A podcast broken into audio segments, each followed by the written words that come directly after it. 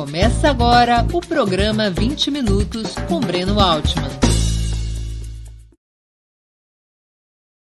O tema de hoje: o país entre Lula e Bolsonaro. Nós vamos tratar da situação política posterior a 7 de setembro.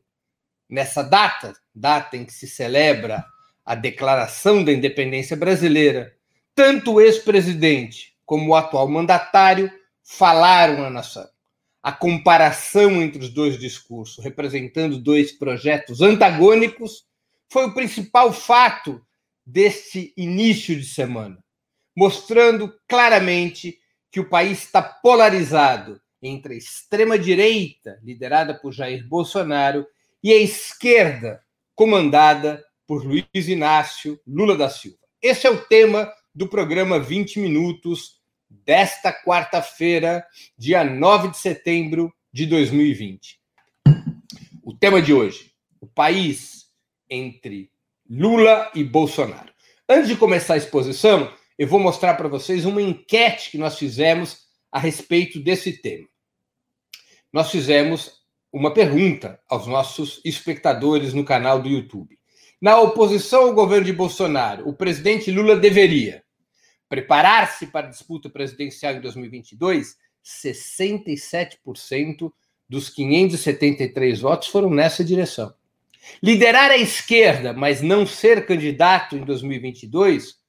21% fizeram essa opção. Assumir um papel secundário, abrindo espaço para novos nomes? Apenas 6%. Orientar o PT a apoiar uma frente ampla e um candidato de centro? Somente 3%. Outra opção? 3%. Para vocês verem, o discurso do ex-presidente Lula no dia 7 de setembro imediatamente o colocou como a principal alternativa de esquerda para a sucessão presidencial. E isso não foi à toa. Foi um discurso histórico.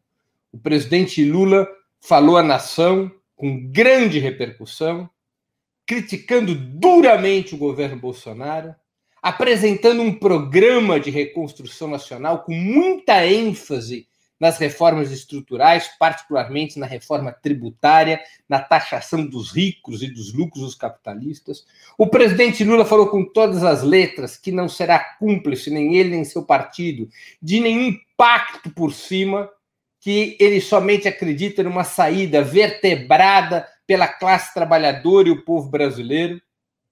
O presidente Lula declarou mais uma vez sua incorporação à resistência popular contra o bolsonarismo e contra o neoliberalismo. E o presidente Lula foi muito claro, como já o havia sido no dia 1 de maio, de que o capitalismo somente destina aos pobres o, inferno, deixando o céu para os ricos. Fez uma forte crítica anticapitalista. Tanto pelo conteúdo do discurso, quanto pela forma, pela história do ex-presidente Lula, pela, pelo, pela firmeza das suas palavras, pela transparência das suas colocações, a repercussão dessa sua intervenção no dia 7 de setembro, que teve também uma marca poderosa de defesa da, da soberania nacional e da denúncia ao governo Bolsonaro no que diz respeito à gestão contra a pandemia e da situação econômica, responsabilizando claramente Bolsonaro e as políticas neoliberais pela destruição da vida de brasileiros e pelo, pelo colapso da economia, essa intervenção do presidente Lula, para além de colocá-lo como o candidato preferido, como o candidato mais forte das forças de esquerda, também trouxe uma comparação muito nítida ao país. A nação vive potencialmente uma disputa entre dois polos. Entre a extrema-direita, capitaneada por Jair Bolsonaro, e a esquerda, liderada por Lula. Embora circunstancialmente a luta política tenha se desenvolvido entre duas frações do bloco conservador, até porque a imprensa monopolista tenta invisibilizar Lula e o PT, essa e, e, e projetar como a grande luta política do país o confronto entre a extrema direita liderada por Bolsonaro e a direita tradicional encorpada pelo, S, pelo PSDB, pelo DEM, pelo MDB, embora essa pareça, esse pareça ser e tem sido o palco principal da luta política desde a posse de Jair Bolsonaro, o fato é que a entrada em cena do ex-presidente Lula, com um discurso da magnitude que fez, com uma projeção muito clara de uma saída pela esquerda para o país, essa intervenção potente do ex-presidente Lula começa a inverter esse jogo, começa a trazer para o centro da disputa política a polarização a qual eu me referi entre a esquerda e a extrema direita. Por que esta é a polarização fundamental? Nós podemos explicar isso por alguns motivos. O primeiro deles, a direita tradicional, que a imprensa insiste em chamar de centro-direita, onde estão, onde estão o PSDB, o DEM, o MDB, a direita tradicional tem o mesmo projeto econômico que Bolsonaro. Tal qual Bolsonaro, a direita tradicional defende a agenda neoliberal, as reformas privatistas, o corte de direitos e conquistas da classe trabalhadora, a redução eh, dos impostos para os mais ricos e, para fazer a redução dos impostos para os mais ricos, a desidratação dos serviços públicos, defende as privatizações, tem a mesma concepção de dependência do Brasil em relação aos estados imperialistas e, em particular, em relação aos Estados Unidos. Então, fica complicado para a direita tradicional fazer uma efetiva polarização contra Bolsonaro. De vez em quando eles latem contra Bolsonaro, quando Bolsonaro passa dos limites na defesa da transição do regime democrático liberal para o Estado policial. Com isso, a direita tradicional não tem acordo. Mas, por conta da identidade de política econômica, por conta da identidade de projeto do país, o fato é que a direita tradicional até late, mas não morde. Às vezes parece rugir, mas na hora do vamos ver, mia. A direita tradicional faz parte do mesmo bloco que Bolsonaro. Por isso, não pode representar junto ao povo uma alternativa real ao bolsonarismo, a não ser que desse certo a manobra de marginalizar a esquerda, o PT e o ex-presidente Lula, colocando-os fora da disputa. Aí sim poderia ser que pela centro-direita, como eles gostam de dizer, ou pela centro-esquerda, surgisse alguma alternativa que viesse a polarizar com o Bolsonaro. Mas o fato é que a esquerda brasileira, embora derrotada estrategicamente a partir de 2016, com o golpe que derrubou a ex-presidenta Dilma Rousseff, embora tenha sofrido essa derrota estratégica, a esquerda brasileira continua a ser forte, a ter uma importância é, é, sensível na vida política do país. Em particular, o ex-presidente Lula continua a dar uma dimensão nacional e popular à esquerda. Portanto, quando ele vem para o jogo principal, o cenário político começa a mudar. E a polarização que efetivamente existe no país vai ocupando o centro da vida política. Porque somente a esquerda tem um projeto de superação do neoliberalismo. A direita tradicional não o possui. O discurso do ex-presidente Lula deixou isso muito claro, que o país só tem saída contra o bolsonarismo pela esquerda, por um novo governo popular por um governo que faça as reformas estruturais, que distribua a renda e riqueza, que restabeleça a soberania nacional. Nada disso é programa da, da direita tradicional. Por isso, se equivocam os analistas da direita quando consideram que este cenário de 2018 até esse ano se manterá um cenário no qual a disputa política fica concentrada entre frações do bloco conservador. Na medida em que o ex-presidente Lula vem para a cena, na medida em que isso traz a esquerda para um outro patamar de intervenção, se restabelece a polarização natural entre esquerda e extrema-direita.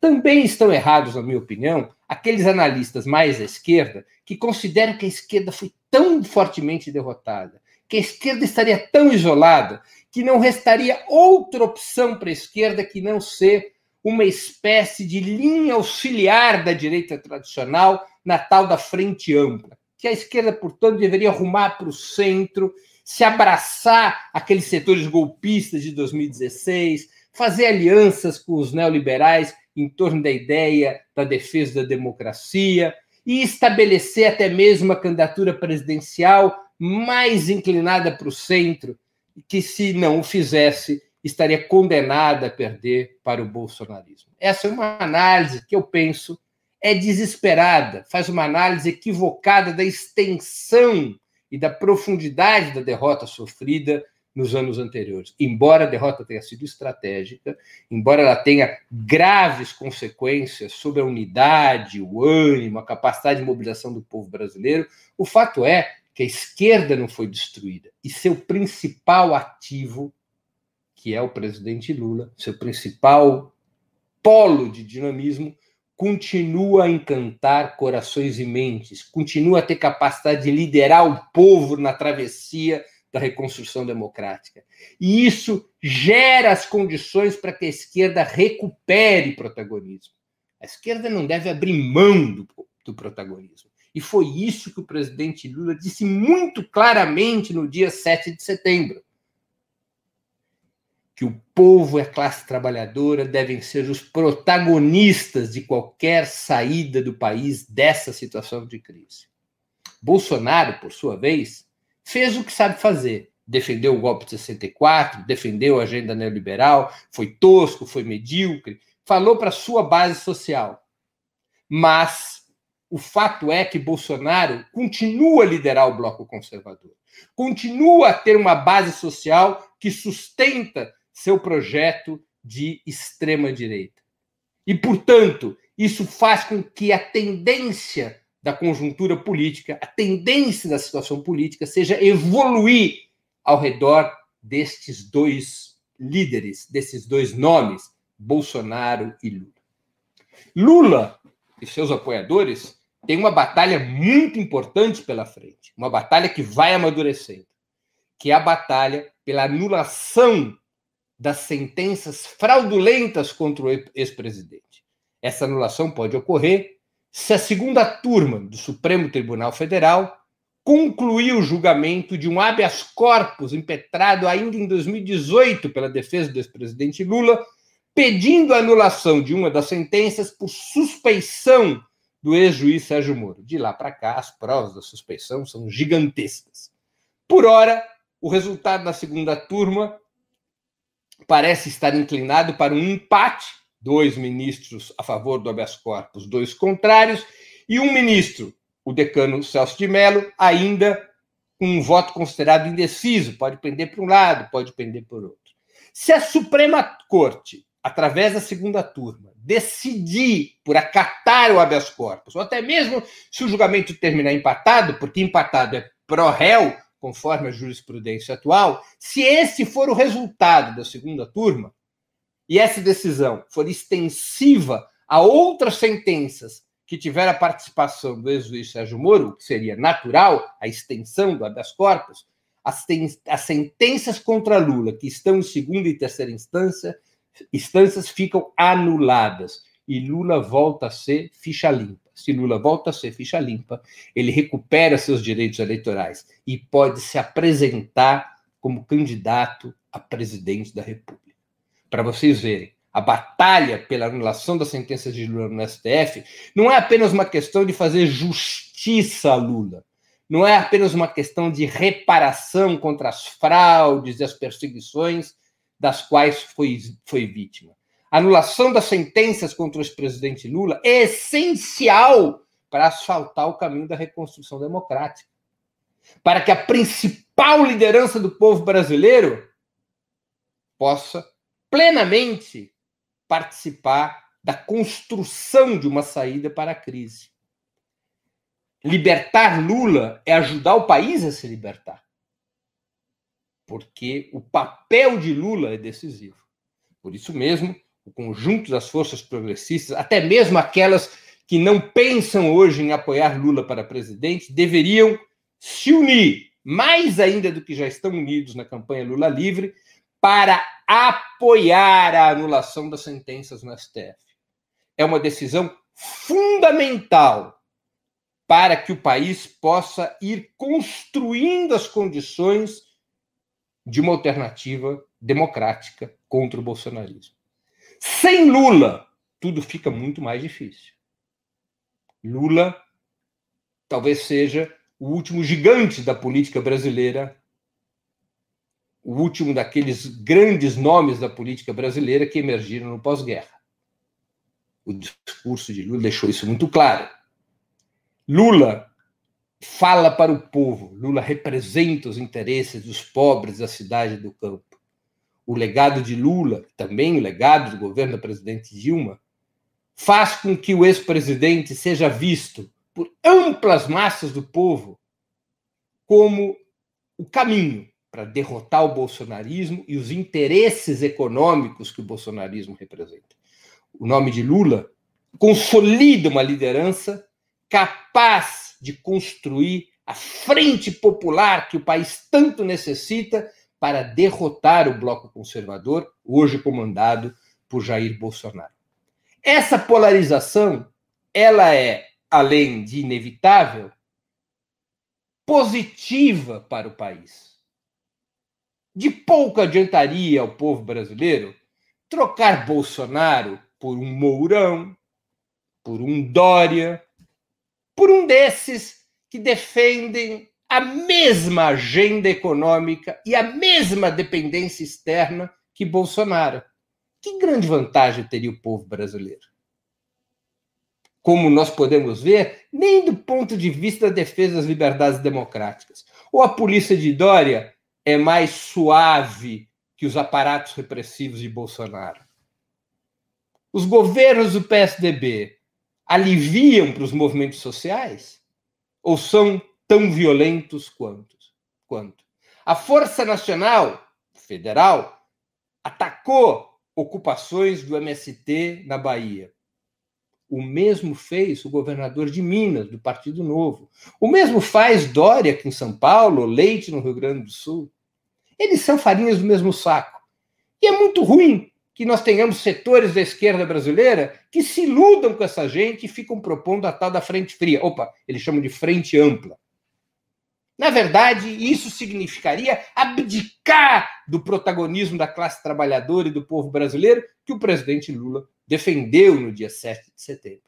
O povo brasileiro, a classe trabalhadora, tem força para construir uma alternativa sob sua hegemonia, sob sua direção, uma alternativa sob a direção da classe trabalhadora, como defendeu o ex-presidente Lula. Tampouco a centro-esquerda representa uma alternativa real. Não dialoga com os setores mais vibrantes, imobilizados da classe trabalhadora ou dos camponeses. Ocupa um espaço restrito no cenário político do Brasil, e aí eu estou me referindo, por exemplo, a Ciro Gomes. É um aliado que deveria ser trazido de volta para a frente popular. Mas quando Lula entra em campo, não há espaço para que Ciro Gomes possa ser uma alternativa viável para tentar mais apoio Ciro Gomes acaba se deslocando ainda mais para a direita, se abraçando ao DEM nas eleições municipais, como está ocorrendo no Nordeste. É hora das forças de centro-esquerda, com o ex-presidente Lula de volta ao lugar que historicamente lhe corresponde, é hora dos partidos de centro-esquerda também reavaliarem sua política, em particular Ciro Gomes e o PDT. É hora de reconversar, de tentar estabelecer um pacto de unidade com a esquerda, estabelecer um programa comum, estabelecer as bases para uma alternativa comum contra o governo Bolsonaro e o projeto econômico que ele representa. É hora de construir a Frente Popular. Essa foi, na prática, na essência, a mensagem do ex-presidente Lula. É necessário unir o povo sob a liderança da classe trabalhadora, sob a liderança dos partidos de esquerda, para um programa contra o neoliberalismo e de reconstrução da soberania nacional. Esse é o desafio que está posto num clima político que será marcado por esta polarização entre esquerda, cujo principal expoente segue sendo Lula, e o bloco conservador, liderado pela extrema-direita, representada principalmente por Jair Bolsonaro. Concluo aqui minha exposição é, no programa. E agora vou abrir para as perguntas dos nossos espectadores e espectadoras. Vamos lá. É, o PT poderá lançar chapa PO, pura de origem, ou PS, puro sangue, Lula Dilma ou Dilma Lula para 2022? A pergunta é do Maromomi Ekato. Olha, é muito cedo para discutir a composição de uma chapa para 2022. Há muita água a correr debaixo da ponte, Maromomi. Uh, mas eu acho muito duvidoso que o PT tenha uma chapa puro sangue. A tendência do PT é buscar fazer aliança com outros partidos de esquerda.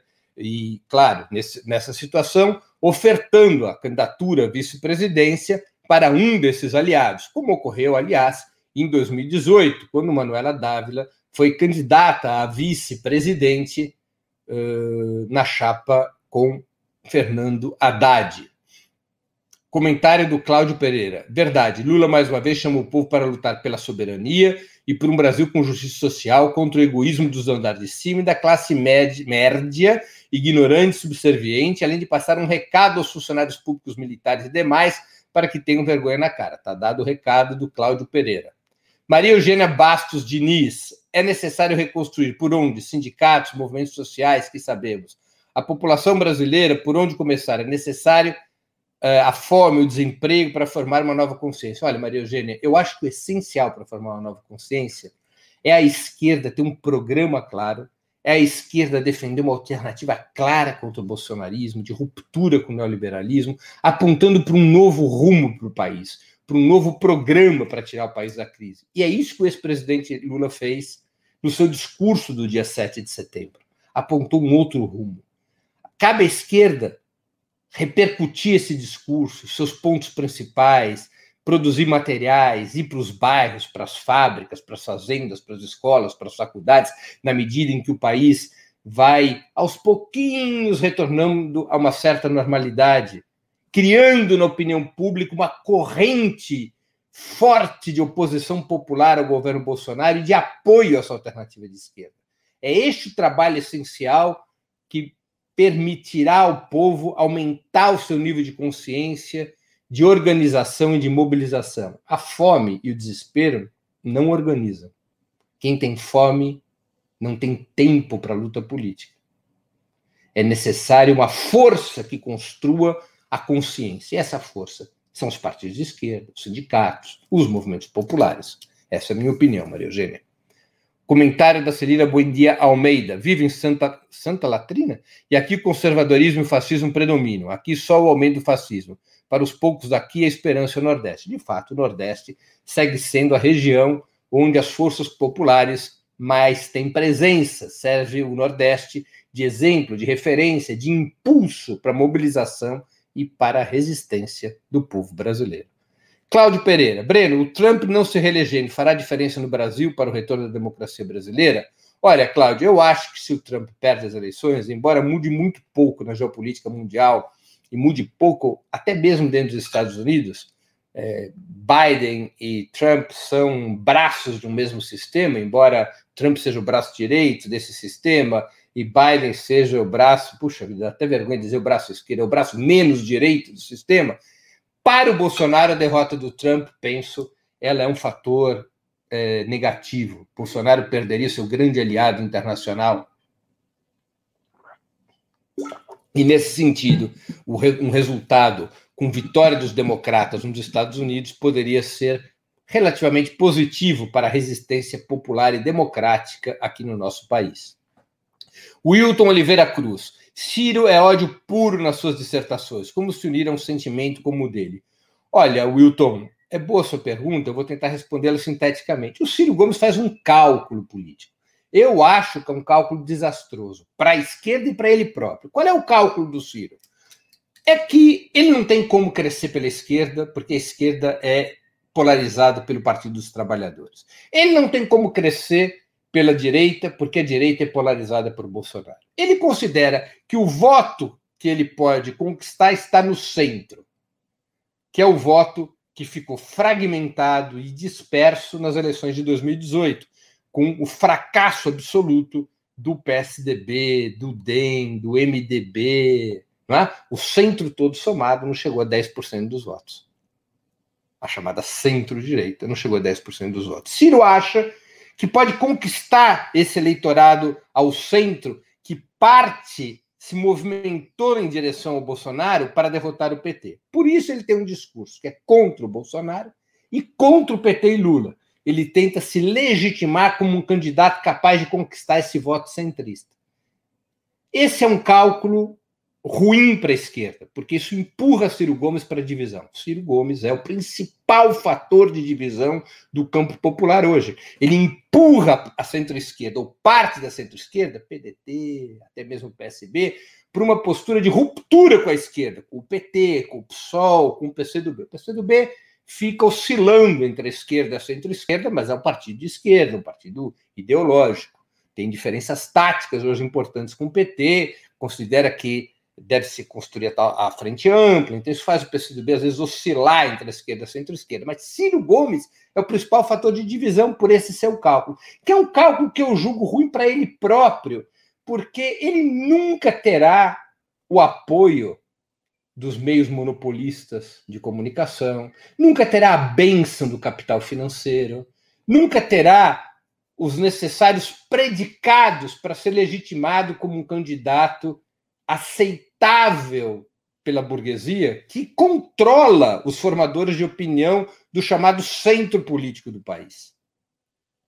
Ciro Gomes não é confiável para eles. Ciro Gomes é utilizado por eles para dividir o campo popular, para desgastar o PT, para desgastar Lula. Quando o Ciro Gomes eventualmente tiver cumprido essa tarefa, como uma laranja chupada, ele vai ser jogado no lixo.